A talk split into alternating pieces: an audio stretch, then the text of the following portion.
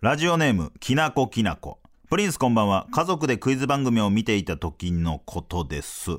これは何の下手でしょうかという問題に娘がお母さんが下手のない状態で出してくれるからわからないと言ってきました。私はプチトマトもイチゴもヘタを取ってから洗うので食卓に上がる時にはヘタがないんです。娘の発言には絶句してしまいました。吉井さんは過保護だったかなと思う場面もありますか？いやこれはうちの娘は分からんと思う。下手それこそ料理屋さんとかさあの焼肉屋さんとか行った時にデザートでいちごとか出たりするやんか。ええところやったらこのへそのまま出さずにヘタをまず取って縦に切って横に切って爪楊枝刺してるみたいな。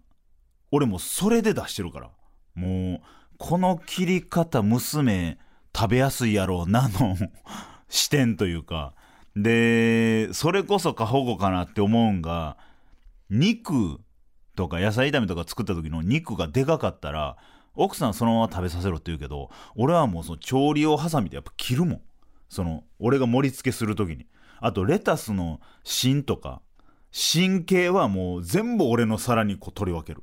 で葉のいいとこだけ娘にあげたりみかんなんかもう筋まで取ってあげるから過保護やな俺マジで。それで言ったらうちの娘0歳保育から行ってるんですよね。0歳の時からもう保育園行ってて共働きなんで。でそれになんかちょっと負い目があってもう今8歳ですけど夏休み期間とかもちょっと行ったりするんですよね。で基本週5でそういうとこ通ってるんですよ0歳から。週4.5は今朝もそうですけど送り迎えしてるんですよね。で今2年生で、まあ、1年生の時は親がついていくご家族はほぼほぼですけど2年生でついていってるのってめっちゃ少ないんですよね。でももう僕は娘が来んなって言うまでついていこうと思ってて毎日手つないで3人で学校向かうんですけどこないだ聞いたんですよ。その他の家パパあんまついてきてないけどこれ嫌嫌じゃない？みたいな。嫌やったら言うやみたいな。そしたらさ娘2人がさまずギュッて手のつなぐ力が強くなるの。嫌なわけねえだろうがみたいな。こちょこちょこちょみたいな。幸せだな。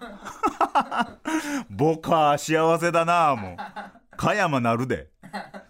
でもなんかさ嫌やって言う言う日も来るんやろうなとはいつかはね。反抗期というかいやいいよ来ないで。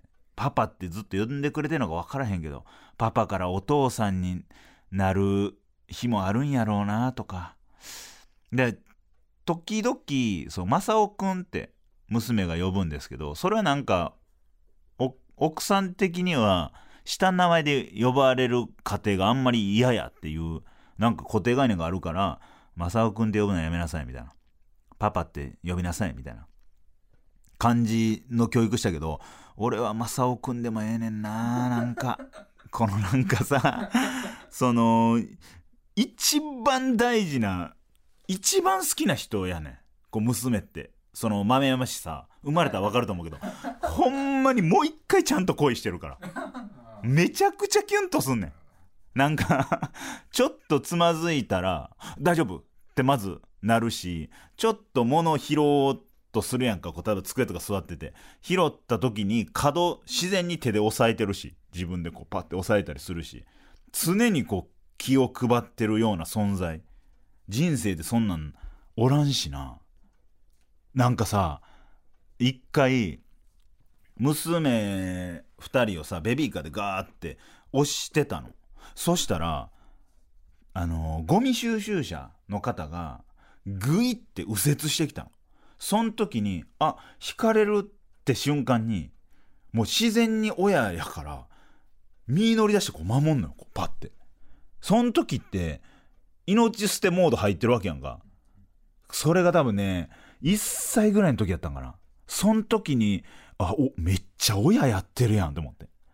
で今喋りながらもちっちゃい頃おかんがさ筋取って渡したり鍋とかさおかん食べたらええのにって言うやらこう取り分けたりしてるやんか。俺マジでずっとそれしてんの。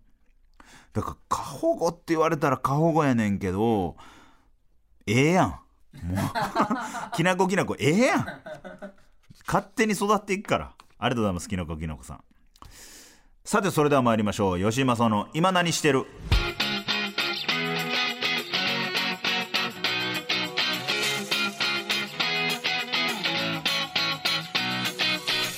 改めまして吉井正夫です。吉井正夫の今何してるは昨年コンビを解散し芸人としてリスタートを切った。吉井正夫が再起をかけてべしゃり一本で勝負するノンフィクショントーク番組でございます。いやーさっきの話の続きなんですけど豆山氏も言うててそのうちは1号のパックにそのまま水入れて洗ってそんな出されてたってことやろ。もうありえへんもん。うちの奥さんそれ1回やった時に「いやいやあんな」っつって「これだから店行ってこんなん出されて気分いい?」って「気分よくしようぜ」って言ったら奥さんが「いや店じゃねえから。ここ店当たり前じゃねえからなの」加藤さんの感じで「店じゃねえからなここ」みたいな。いや気持ちよくさ食べさせたいやんかそんなん言うても。まああのまあそんな日常を送りつつね、まあ、言うたらねあのー先週ですか。先週あのパソコン吉井正夫の MacBook Pro M2 チップ珍道中が始まったわけですけども M2 チップやからこっちからしたら。でねそうあのーこんなパソコンって快適なんかって思ってて多分 Zoom 会議するときにスマホでやってたからスタンドとか立てて。まずスタンドがいらないと。MacBook Pro M2 チップをバインと上げるだけでできるわけやんか。あのスタンドもいらんししかもやりながらスマホをちょいちょいちょい触れたり調べ物できたりするって。こんなことあんのかと思いながらもちょっとね、えーちょうど昨日の夜ですよ。あのインスタの DM を開放してるんですよね、まあ、仕事のこともありますしあと今階段チャンネルやってていろんな人から階段の投稿お願いしますって企画でやってるんですよ。その中で100通を余裕で超えるこんな階段ありますっつってバーってタイトルだけの人とか全文送ってきてくれてたりする人もいらっしゃるんですよ。その中でまあまあ有名な僕よりも全然フォロワー10倍ぐらいおったりするような方から全然僕よりも多いフォロワーのの他業種の方から送られてきたりして名前を伏せて紹介したりしてるんですけどその中で海外で YouTube 見られてるんですよ。で特にアメリカ。がめっちゃ多くてその中の一人でアメリカの某所で住まれてる女性の方からこういう階段があるんですっつって3つぐらいポーってきてあめっちゃ怖そうやなこの人って直感的に。でインスタの DM の上に電話マークがあってそれで昨日2時間ぐらい通話して階段を聞いてたんですよね。うちの MacBook Pro から。それを知らんくてまず。あ MacBook Pro でインスタ通話できんねんやってことにまず驚いて。でそこで話聞いてんの。話聞いてんねんけどまあ後々 YouTube で公開するんですけどむちゃくちゃ怖くて。で聞いたことないような話で。で作り話じゃないなっていう生々しさもあるしでその方自身が海外にアメリカに移住5年前ぐらいにされて、えーご主人とお子さん2人と移住した時に体験した話をバーって喋られてるんですけど怖さがどんどんサビに向かっていく時に MacBook Pro M2 チップが電源落ちんねん。この俺のあの MacBook Pro M2 チップ高い高い頑張って買ったやつが電源落ちるってこんなお化け話あると思ってで何回も切んねんけどもう一回通話してってなったらまた切れたりまた雑音起きたりするみたいな。この MacBook Pro M2 チップでこんなアクシデント起きるわけないって思ってるからすごい怖さも増して。うわー買ってよかったなーって無理やり思わしてる今。っていうのもこの編集ねソフトを買ったわけじゃないですか。もうマジでできへんねん。もうずっと半目で止まってる俺のトークの「どうも吉井です」っていうあのどうものこの一番最初半目から始まってるから半目でずっと止まっててそれがもう無限再生されんの。何しても止まらへんの。これもう解決できへんねん。何しても止まらへんねん。結局もうこの編集を終わらしたいと思ったら一回 MacBook Pro M2 チップを閉めんの。閉めて5分ぐらい立たすの。一回寝かすねん。うちのは。寝かしてこう開けたら前の画面に戻ってんの。でもそれが左上にさ×が出るわけやんか。あのー皆さん MacBook Pro 持ってないからわからないと思うんですけど 映像の左上を指でツーって持ってたら矢印が動くんですよね。あ矢印って言うんですよ。なんかあの 動くやつを。ほんならその×が出てけえへんねん。まず。だから毎回電源落としてんの俺。電源落としてもう一回パスワード入れて開いたら LINE をまず QR コードで読み込まなあかんしあとなんかアップデート中でしたみたいな感じでいろんな初期設定が始まんの。これどうにかならんか。豆山氏毎回怖くなったら電源切ってるからよくないと思うねんな。あかんよな多分。あれ何やったっけ？勝手に。急に電源落とすやつ。えー、ダウン。強制終了。いや強制終了みたいなかっこいい言葉あるやん。ダウン。ダウンジャケットみたいな。ダウンジャケット。シャットダウンや。そうシャットダウンばっかしてるからこれパソコンに負担ないんかなとか思ったりする日々を MacBook Pro と送ってます。もう全然元取れてない。もうこのままやったら売ることなる。ちょっと頑張ってやりたいと思います。さあいろんなね普通歌が届いてるんでちょっともう紹介していきたいと思います。ラジオネームメカニカルタヌキ。吉井さんこんばんは。今何してるですがこれを書いている僕は今6時間以上の車の長旅の後部座席にいます。ほう。というのも農家の仕事をしている僕はあそうなんや。若手農家研修でここから遠く離れた場所で行われる国際的な農機具の展示会に見学へ行く車中です。そんな展示会あんねんよ朝3時出発という濃密スケジュールで過去一の眠さと辛さです。吉井さんが今までで一番辛かった移動は何ですか？いやこれちょっと展示会に引っかかんな。ちょうど今ファッション業界の展示会シーズンなんですよ。で今の展示会で売られてるものっていうのが来年の春夏なんですよ。でだから届くのが来年の4月とか。3月4月ぐらいに届くんですよね。でなんか展示会行ってる芸人ってって言われることが結構多くて。でそれこそダイアンさんのラジオとか聞いてたら東京の芸人すぐ展示会行くよなとか大阪の芸人が東京出たらすぐ展示会行くやんってちょっと鼻につくような感じで言われるんですけど僕めちゃくちゃ服好きなんですよ。もう中学校小学校ぐらいから服がずっと好きで着てて そもそも展示会っていう文化は知ってたけど行ける限られた人間って思ってたんですよね。でもちょっと待ってくれと。皆さん誰でも展示会行けるんだと。これはね僕が行ってる展示会ってまあファッションチャンネル見てたらいやいやええとこ行ってるやんって言うけどいや違うとそもそも僕がかっこいいなって思ってる服をずっと着てたのその人らがたまたま世界に羽ばたくデザイナーになっただけでこうデザイナーってめっちゃ芸人に似てんの。まあ、このラジオ聞いてる人って結構お笑い好きな人が多いから分かりやすく説明したら春夏っていうのと秋冬っていうシーズンの洋服の新作を出す2回あんの展示会って。それって賞レース目指してる芸人の単独ライブみたいなもんなの。言ったら2月ぐらいにして夏前にする単独ライブみたいなのあるやんか。半年ぐらい分けて2月と8月にやるみたいな。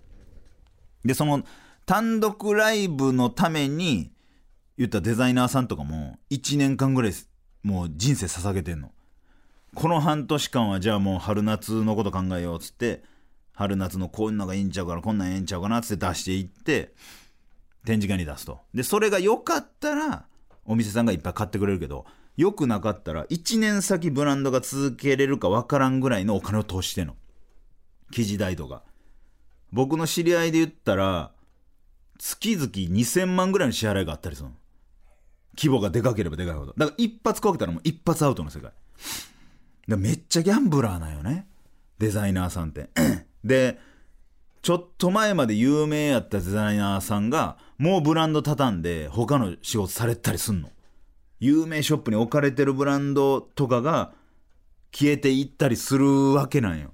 でその人らデザイナーさんとかも怖くて怖くてしゃあないけどまあデザイナーさんやからっつってかっこようなんていうん扱われてるけどそんなことなくてめっちゃ泥臭くていろんな人と情報収集していろんなところをインプットして半年に1回アウトプットしてるのよね。で話戻んねんけどこう誰でも展示が行けるっていうのはそれ服好きやから俺が行ってるだけで急に服好きになってあ展示会行きたいっていうのは無理なわけ単純に。さあそのある程度の門をくぐらないとそこにはたどり着かへんというかで1年後の商品を例えば誰にでも無料開放してたらデザインパクられるし。現にイケイケのデザイナーさんが某大手安くで売ってるお店さんにパクられちゃったらもう資金力が全然違うから自分の服が売れんくなると。だからある程度友達とか知り合いにだけ、まあ、紹介ししてるっていうのがほぼほぼ展示会なんですよね。だからある程度服好きやったら1年後2年後にはいけてると思うんですよね。だからそんな展示会って鼻につくレベルのもんじゃないというかそれこそ幕張のコミケ行ってる人って漫画とか二次元が好きやからそこに足出向くわけじゃないですか。僕はただ服が好きやからその人の展示会行ったりする。でデザイナーと飲んでる飲んでたりすんのもねみたいな話を聞くねんけど今日も実際夜光沢試験っていうブランドと琴葉横澤っていう人と飲むの。飯行くでもそれは光沢試験でめちゃくちゃかっこいい。琴葉横澤めちゃくちゃ可愛い。いっていうのも筒井護衛がめっちゃ似合いそうやなと思って。豆山氏が絶対好きやろなっていうデザインやで俺めっちゃ自分もめちゃくちゃかっこいいって思うめちゃくちゃリスペクトするデザイナーさんやねんけどその人たちの服をどっかでプレゼントしたいなって思って。でそこの人らって唯一無二のことをやってんの。でめちゃくちゃパクられたりすんの。01をやってる人やから。でそのブランドの服って出たらもう速乾。もう手に入らへんの。だから俺が先に展示会行って買ってプレゼントしたろうかなっていうのでデザイナーさんと飲みに行ったりしてるっていうだけで。だこれが鼻につくとか展示会行ってる芸人はって言われるのが憤りを感じてます僕は。単純な交友関係やから自慢してるとかも思われたくないし単純に知り合いと飯行って連れの誕生日近いしな展示会行ってなんか買っとこうみたいなことなだけなんです。でこれは僕は率先して言いたい。こっから先いろんな芸人が展示会行ったりします。いや確かにそういう人がおったから目についたかもしれんけどファッション熱をある芸人を草したりせんといてくれ。本当に。えー、で一応質問に答えたいと思います。吉井さんが今までで一番辛かった移動は何ですか？これ一回言わんかったかな？あのー、一番辛かった移動があの火花よ。火花のネットフリックス本社に表敬訪問するって話せんかったっけ？これほんまに辛くて。いやあの初めて、えー、アメリカのサンフランシスコに行くってなって。初めてよ。海外。俺パスポート取って。ワクワクしてて。んだら吉本がメールくんの。現地時間14時5分。サンフランシスコ国際空港 B ゲート6出口入り。はあ そのまず俺はどうやって飛行機乗るかも曖昧よ。でそのごめんと当時のマネージャーに。俺マジで分からへんって。ここにいるのは分かるけどその羽田空港に何時に行けばいいか分からへんって。いやいや吉井さん。このなんか QR コードのやつで時間載ってるじゃないですかこれの1時間前に行けばいいんですよと。まず1時間前に行くことも知らんかった俺。1時間前にゲートくぐらなあかんねん。でも知らんから。めちゃくちゃ怖くて。当時あの林遣都君が一緒に相方としてやってたから林くんのマネージャーに連絡して林くんとも全部一緒にしてくれと。でうまいことあのアテンドしてくれませんかって言って2時間前に集合して2人で空港まで行ってでそしたらその僕の味方がいるんですよ吉本の火花をやってる社員さんがいてその方が合流して村本さんって言うんですけどその村本さんが「いやあの吉井さんここうやってこうやってこうやれば大丈夫ですか？らこうやってから大丈夫ですから」つって全部アテンドしてくれてであのー怖いから席あの横がいいんすけど」って。もちろんしてますよ、つって。隣に 村本氏を連れて、横でずっと座って行くみたいなのが、もう一番辛かった。もう、怖いし、全部が。その、道中、今言ったら、メカニカルタヌキは、この、移動疲れがしんどいってことでしょ？もう精神的にも、ずっと脇汗びっちょりやったし。で、二度と海外行きたくないって思ったな。なんか、隣にいる英語喋れる社員はずっと寝てるから、レオナルド・ディカプリオのレベナント、当時、あのー飛行機内で見れたから、レベナントを見ながら、もう俺、腰、背中をシートにつけずにもうずっと十何時間、もう、それをしつつ映画をバーって見てて、で、海外の人が来られてもずっとイエスイエスイエスって言ってたらもうテーブル乗り切らんぐらいなんかいろんななんかワインとかなんかいろいろ乗っててもう二度と行きたくないなって思ったなみたいなことですね、えー続きまして、えーラジオネーム量産型小早川。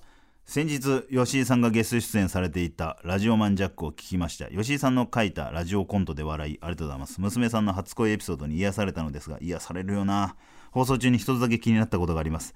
娘さんの初恋エピソードの流れから曲振りをしていましたがあの時は確実にカッコつけてましたよね。あれは赤坂さんというよりクリス・ペプラーさんを意識したのでしょうか。いやいやこれは分かってよ。あのねラジオマンジャックさんという NHKFM の番組に最近出演させていただいてるんですよね。あのーレギュラーですわ。ありがとうございます。獲得しました。ありがとうございます。出てるんですけど、そこにね、それこそ量産型小早川、えー、きなこきなこ、ミートカーソルは広めがメールを送ってきよったんですよ。ありがとうございます。で、これすごいのが、俺選んでないの。えー4時から6時の生放送で曲バンバン流して、えー生のラジオドラマ、ラジオコントをやってフリートークをするっていう番組で、結構バタバタしてんの。で、そん中、大量のメールが送られてくるの。やっぱ長寿番組で、えー全国ネットですから。その中で、この3人がすり抜けてくんの。で、俺は全然生放送に集中してんの。これ読まなあかん、これ読まなあかんとか、これ話さなあかんとか、この曲紹介があるっていうのがある中、えー、じゃあ吉井さんこれ読んでくださいって時と亜美さんから忘れたのが量産型小早川やったんですよ。量産型小早川やんと思って。なんか、言い出せんくて。なんていうのあのー学校で、付き合ってんの隠れてる彼女と廊下ですれ違う感じというか お量産型小早川やみたいな。でしかもここのキャラと違うねん。ここポッドキャストのこの今何は今何としてやってる。もう素に近い。でラジオマンジャックもできるだけ素を出してんねんけどもう放送禁止用語絶対言ったらあかんし。まずね。ここは筒井声がなんとかピーとか切ってくれたりするやんか。NHKFM で、えーまず固有名詞商品名は宣伝になるから言ったらあかん。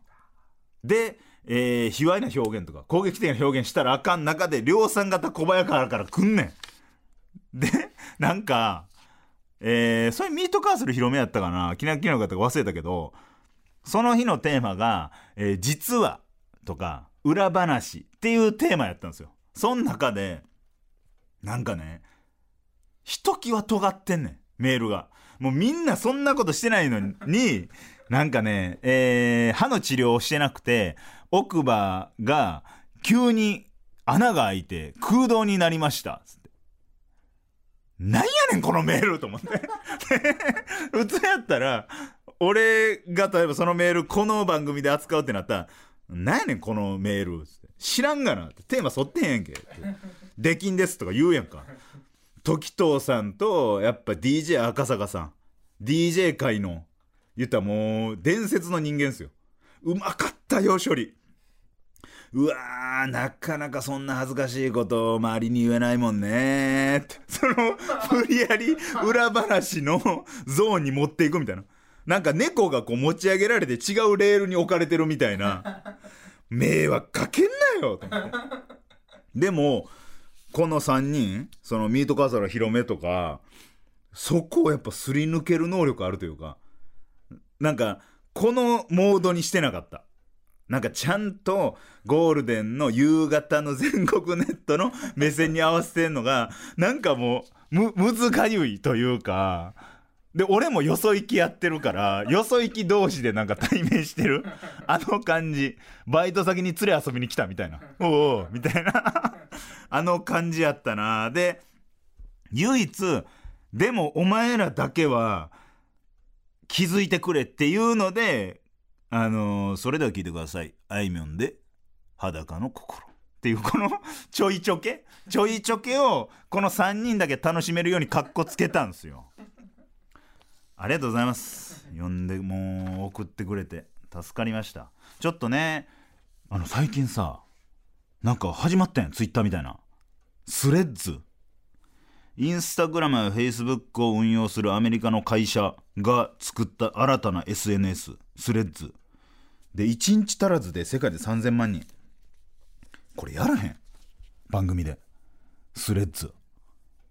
なんか何をしたらいいか分からんねんけどツイッターアカウントがちょっとフォロワー減るかなと思ってちょっと嫌やねんけどそっからの流入あるんちゃうかなと思って。っていうのもですね、えー総合順位が結果5位でした。もうさ俺このラジオ一番楽しい仕事やねん。この時間が永遠に続けばいいのになって思ってんねん。ほんまに曲紹介できんねんやったらそれでは聴いてください。ゴスペラーズでとわにって言ってんねん俺。もうさちょっと待ってくれよ。でもねこれ聞いてる人はめちゃくちゃ公言してくれてるから愚痴を聞いてもらう場じゃないんよ。だからあんまり触れんかってんけどなんか俺ら通信できてんちゃんっていうぐらい今日喋ろうとしてた話が展示会と過保護。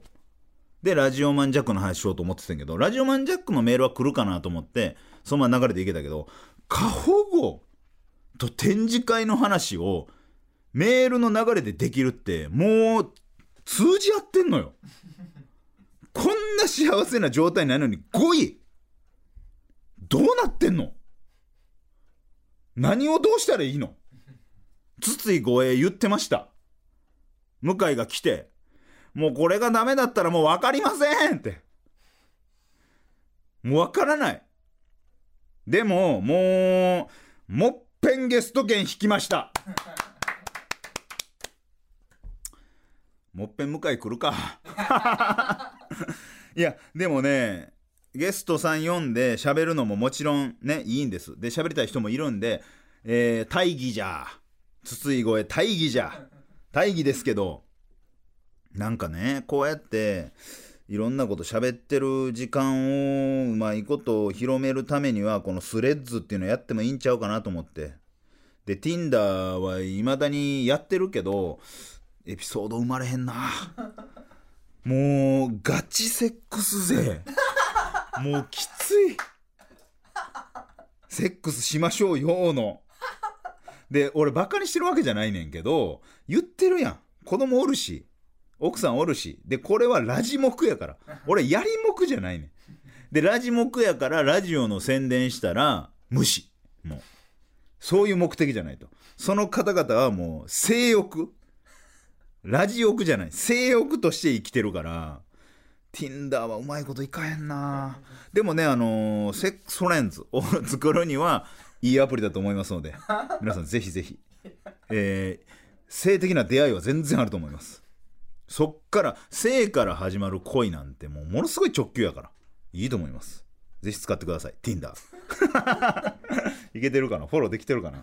そう。フォローといえばスレッズですよ。スレッズの初めていいんちゃう？あかんかな？スレッズ。どんなアプリなんですか？知ってます？インスタのツイッターみたいなこと。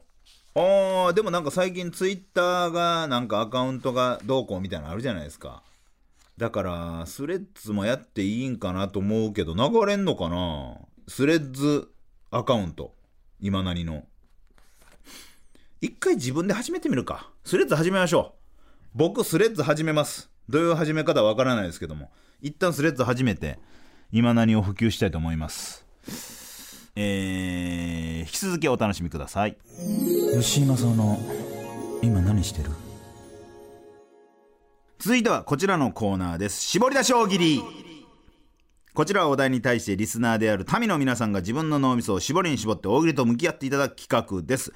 もうね最初からずっと同じお題ですでこの数ヶ月の中で一番良かった回答を選ぶんですけども豪華豪華豪華絢爛な商品もございますのでぜひ送ってください。ルールはですね1つのメールにつき5個の回答をお願いします。4等でも6等でもいきません。5個です。で5個の、えーメールを何通送っていただいてももう大丈夫です。もう皆さんそうやって送ってきてるので大丈夫ですけどもまああのー毎週続くのでこのお題。でも本当に5頭絞り出してくれたらありがたいなと思います。ではお題はこちら。留学生に偏りすぎてる間違った日本の知識を植え付けてください。留学生に偏りすぎてる間違った日本の知識を植え付けてください。さあ早速、えー届いてますので紹介していきましょう。えーラジオネームお化け地下鉄。留学生に偏りすぎてる間違った日本の知識を植え付けてください。ハチ公前で待ち合わせするやつは仕事ができない。偏ってるなあ。めっちゃおるで。でもなんとなくわからん。そのハチ公前なんか一番混雑するから。もうちょい外れの方がいいやん。宮益坂の方とかの方が絶対いいから渋谷やったら思うなわかるわかります、えー続きましてラジオネーム君しかたんたかたん。留学生に偏りすぎてる間違った日本の知識を植え付けてください。弥生時代の土器の中には香港さんにそっくりなやつがいる。おるな。おりそうやな。香港さんは怖いんでちょっとあんまいじりません。えー、ラジオネーム馬の栗に念仏。留学生に偏りすぎてる間違った日本の知識を植え付けてください。学校へ行こうマックスが流行っていた頃僕は学校へ行きたくないマックスだった。うまいな。いやあんま知らんねん正式名称。学校へ行こうマックスって。学校へ行こうありましたね。ほんまに来週うち来るんちゃうかなってなんかそわそわしてる時期あったな。あれ未成年の主張やってました？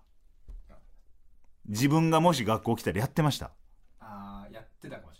やってましたよね。俺も絶対やってたと思う。で絶対大喜利しましたよね、なんて言うてたんやろうな。でも告白する勇気はなかったな絶対。そこのなんかどういう見られ方してんのかとかはもうだいぶ意識してたもんな。行きましょう。えー、ラジオネーム手こきそば留学生に偏りすぎてる間違った日本の知識を植え付けてくださいダッシュ村は最終的に人間を作ろうとしている。え？いろいろ作ってるけど。米。えー、作物。醤油とかもあったしな。人間か。えー、ラジオネームオレスナ。留学生に偏りすぎてる間違った日本の知識を植え付けてください。通販の番組でしか見ない芸能人の楽屋には椅子がない。嘘そんな制度あんのかわいそう。ちょっと名前は出されへんけど先輩もやられてるからかわいそう。用意してあげてほしい、えーラジオネームオレスナ。留学生に偏りすぎてる間違った日本の知識を植え付けてください。りんご飴は屋台で買った瞬間がピークであり一口もいらない。わかる。これほんまわかんねんけど食い切ったことないし。俺リンゴ嫌いやし。買うのは買うけど。なんかリンゴ飴の店ありますよね。最近ねおしゃれの。あいちご飴か。そうあれはもう高すぎるし。でこの外側の赤いやつ甘いだけやねんな。想像とほんと名前と合ってないねんな。うんりんご飴って。えー、そうハードル超えれてないねりんご飴ってなんなんりんご飴って。ででかすぎるし。雑いしな。コスパもめちゃくちゃやろ多分。だってリンゴぶっ刺してこうつけてるだけやろ。でなんか形もようわからんしな。なんなんあのあの形。壺みたいな。りんご飴好きな人と仲良くなられへんかもしれんな。えーラジオネームアザラシ2留学生に偏りすぎての間違った日本の知識を植え付けてください。ドリンクバーのラインナップにリアルゴールドがある店は国が運営してる。あでもリアルゴールドあったら当たりやなって思うな。カルピスとリアルゴールド混ぜれますみたいな。俺その店行ってたもん。ちょっと遠いのに。当たりやもん。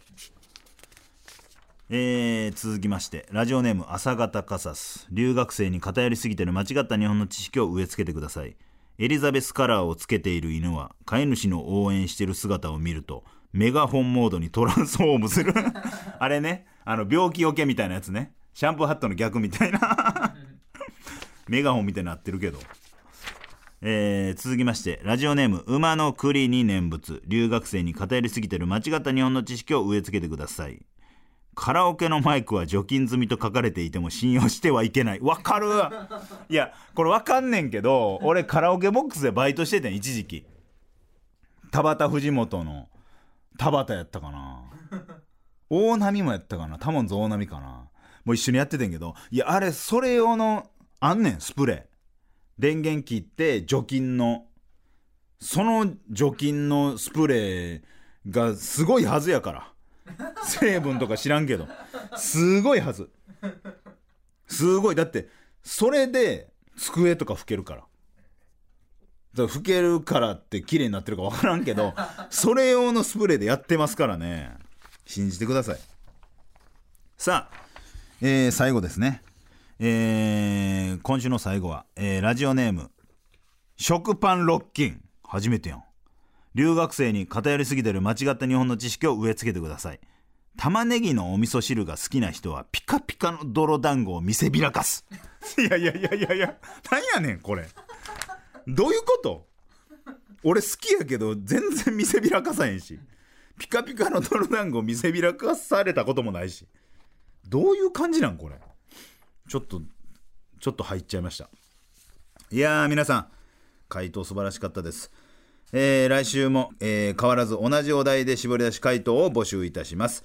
次回も留学生に偏りすぎてる間違った日本の知識を植え付けてください。のお題で回答を絞ってください。えー、件名には絞り出しと明記してメールを送ってください。そしてメールを送る際のルールもお忘れなく。必ず5答1セットで送ってください答えが4つ思いついてるけどあと1つが思いつかないって人に次ぐもしかしたらチャット GPT に回答を考えてもらったっていう悪い民もいるかもしれません。もうこれ以上いい回答が出ないってなった瞬間からが本当の勝負です。自分に妥協せずチャット GPT よりもはるかに面白い答えをその脳みそでひねり出してください。民である君ならできる。やればできる。以上絞り出し大喜利でした。吉井正夫の今何してる？お送りしてきました吉井正の今何してる？エンディングです。さあね、えー今回もいろんな普通おたメール来ていただきましてありがとうございます。それ中心にね喋らせていただいてますけどもちょっと通信できてるからみんなちょっと俺が喋りそうな話題を載せて来週も送ってきてほしいな。今回はちょっともうホールインワンがあったんで過保護と展示会ってすごいよ。なかなかそう。ちょっとねまあこの普通おたに乗っけて喋っちゃったから喋れんかったけどシソンヌ二郎結婚おめでとう。おめでとう。なんか二郎ってねすごいなんていうのやろアーティスト感あるけど全然そんなやつじゃないから。そう同期やからあのスラスラネタかける人間でもなかったでもある日を境にスラスラかけるようになったみたいな話は一回聞いたことあるけど。なんか当時なんかネタ見せがあったよジェットギグっていう。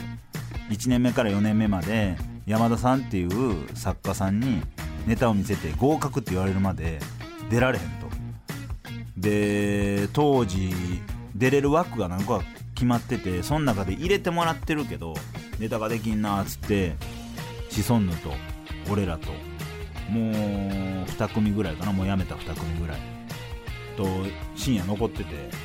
ネタ見せがもう終わらんから一旦風呂行こうぜ。っつって二郎と俺2人で。神保町とお茶の水の間にある風呂屋さん行った行って食ってけんなーみたいな話をしながら着替えてで2人で湯船バーって使ってこれ正雄さっつって二郎に正雄って言われてて。正雄さこの人生ってどうなっていくんだろうなって言われてで2人ともスイッチ切ってる状態やって返事もせえへんもうもう同期で仲いいから。無視すんなよとかもなしでずーっと考えてて。ずーっと考えてて。答えでんくて一切喋らず。風呂上がって。なんなんやろってずっと考えてて。で二郎も考えてんねんずーっと考えてて。でびちょびちょのままさ誰もおらん。朝4時ぐらい。で二郎がバーって着替えてて。で俺も絞ったタオルで拭いてんねんけど拭きが甘かったんやろうな。あのー足の裏のやつが。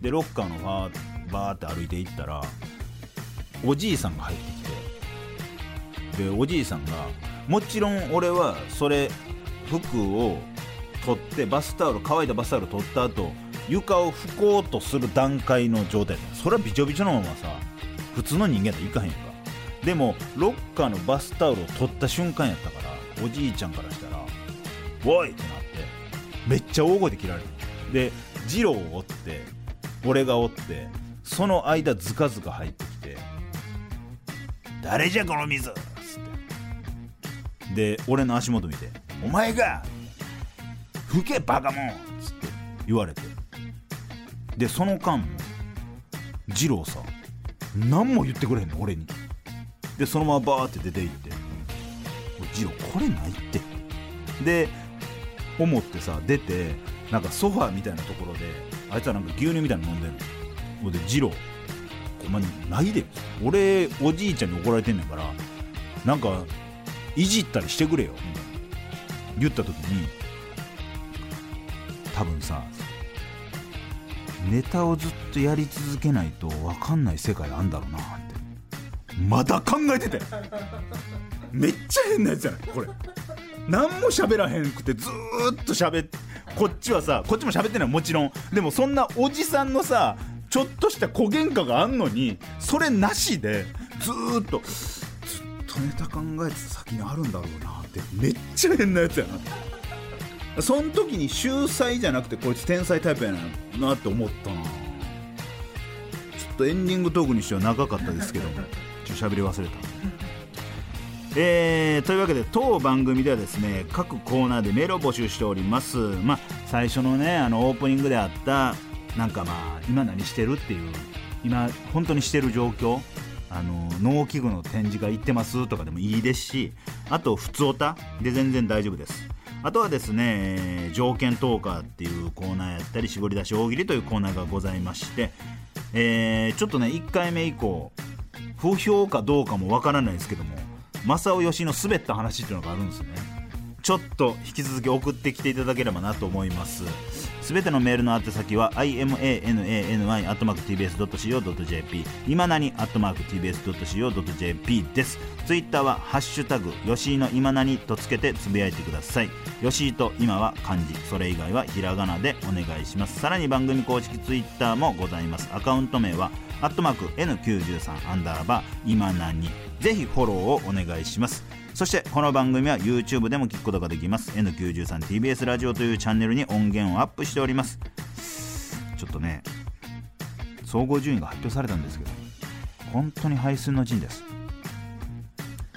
自分が50歳ぐらいになった時にあん時もっとこうしといたらよかったなーって今のこの時期のことをもう思わんぐらい僕やってると思うんです。でも今はすごいね視界が狭まってるからまだ何かやれるはずなんですスティーブ・ジョブズがね iPhone めっちゃ平べったくしたのに工場長みたいな人が持ってきて「ジョブズさんこれでいけますか?」って言ったらジョブズが水槽に iPhone を落として空気がプクプクっと出てきてまだ薄くできるだろうって言った感覚というかまだやれるだろうと。だから Tinder やってるでしょ？で水曜に配信やってるでしょ？で木曜日に YouTube 配信やってるでしょ？それでアフタートークでしょ？でまた戻って本番の日にアフターアフタートークやってるでしょ？これだから月収録でしょ？火金土日。サボってんねんこれ。俺ら。サボってる。からその筒井護衛と豆山氏はなんかやってくれてるやろうけど俺はちょっとサボってるからなんかするわ。まあ今そうか。でも水曜にいろいろやってんのか。そのリアタイもやってんのか。あそう。皆さんリアタイこれを聞いてる方はリアタイしてくれてるということじゃないでしょうか。でこれを聞いてる吉井正夫君はリアタイしてるよね。でリアタイしてると思うから。でもリアタイラグがあんのよ。だからもう決めます。19時20分からします。もう15分ぐらい遅れやったから。19時20分からリアタイします。これ最初に言っとかなあかんよな。まあね当日正雄がつぶやいてると思うので。護衛と豆山氏がつぶやいてると思うので。基本ねそれでやっていきたいと思います。だからえ Tinder? ちょっと待って。Tinder アフタートークスペースリアタイかで4つやってんのか。あと3つなんかしよう。じゃあ。豆山氏とか筒井氏が全然知らんとこで1個やるわ。勝手にインスタ配信とか。なんかうまいことなんか動きます。というわけで皆さんあのー、ぜひ周りに進めていただきたいですしぜひツイッターもフォローしていただきたいですしポッドキャストも何回も何回も聞いてほしいです。周りのことは別に嫌いじゃないんです。周りの番組どうこうじゃないんです。僕たちが上がれば必然的に順位は上がるので。ぜひよろしくお願いします。というわけで世は満足だ。髪をまたお話ししよう。さらばだ。